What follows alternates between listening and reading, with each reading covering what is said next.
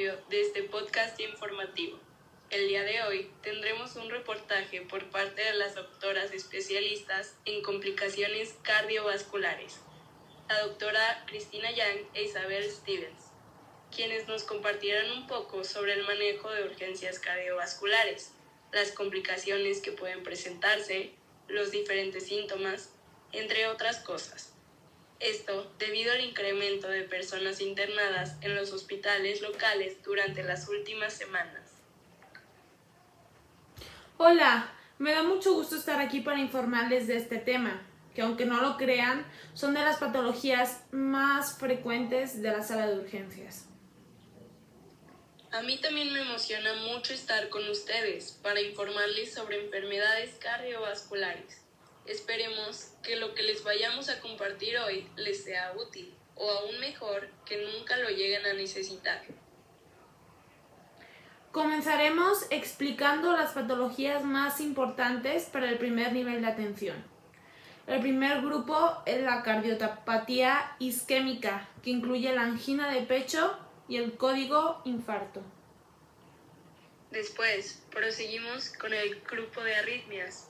Para aclarar, una arritmia es un trastorno de la frecuencia cardíaca. Este, este grupo incluye la bradiarritmia y la taquiarritmia. Otra de las patologías más frecuentes es la crisis hipertensiva. Si usted ha sufrido una de estas, sabe que se debe de valorar inmediatamente. Y por último, tenemos la tromboembolia pulmonar y la insuficiencia cardíaca. A continuación, hablaremos de la valoración Alicia, que nos habla del dolor torácico isquémico. Lo primero que debemos de saber son las siglas aparición, localización, irradiación, concomitantes, intensidad, agravantes o atenuantes. En general, nos habla de una aparición brusca, en la cara interior del tórax, acompañada de náuseas, diafóresis, mareos, además de que el ejercicio, el estrés y la ingesta copiosa de alimentos son atenuantes del dolor torácico. En efecto, doctora. Esto nos da pie para hablarles sobre la angina de pecho, que tiene una duración menor de 20 minutos. Es una manifestación de la cardiopatía isquémica y su manejo es disminuir la causa que aumentó la demanda de oxígeno o ingerir medicamentos. Después de esto, seguimos con el síndrome coronario agudo. Aquí debemos de realizar un diagnóstico del riesgo vital. Esto es vital para mantener la estabilidad en la salud del paciente. Cuando el riesgo es alto, hay presencia de arritmias, disnea y déficit neurológico. En cambio, cuando hay un riesgo vital bajo, tanto la conciencia, la respiración y la frecuencia cardíaca es normal. Bueno, debemos de tomar en cuenta los principales síntomas durante las enfermedades.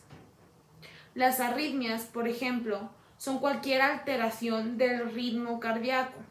Por su frecuencia se clasifican en rápidas taquicardias o lentas bradicardias.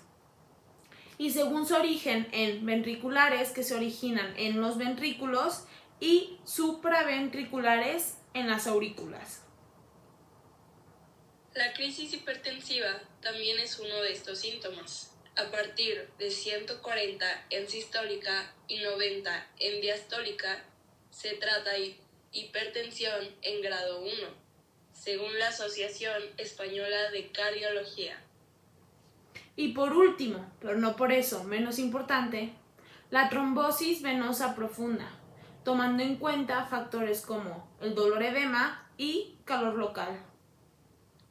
Doctora, se le olvidó mencionar el último último, la insuficiencia cardíaca congestiva por congestión pulmonar por bajo gasto e hipertensión y congestión sistémica.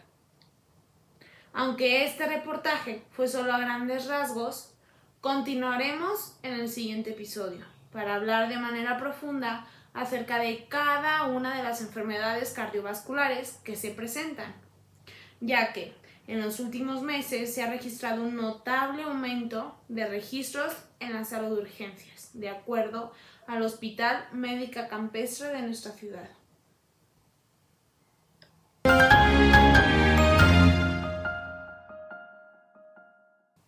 Bueno, debemos de entender que este reportaje que nos han traído las doctoras Isabel y Cristina, que por cierto les agradecemos enormemente su tiempo dedicado a informarnos, es de vital importancia para aprender a reconocer los síntomas y poder prevenir cualquiera de estas enfermedades a tiempo y en caso de detectar alguno, saber de qué manera debemos de actuar.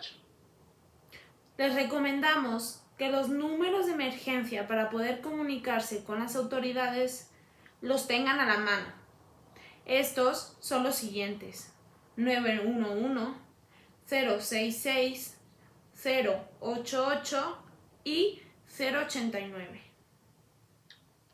Y con esto concluimos el episodio de hoy. Esperemos que estén muy bien en casa. Hasta la próxima. Y como siempre, fue un gusto platicar con ustedes. Adiós.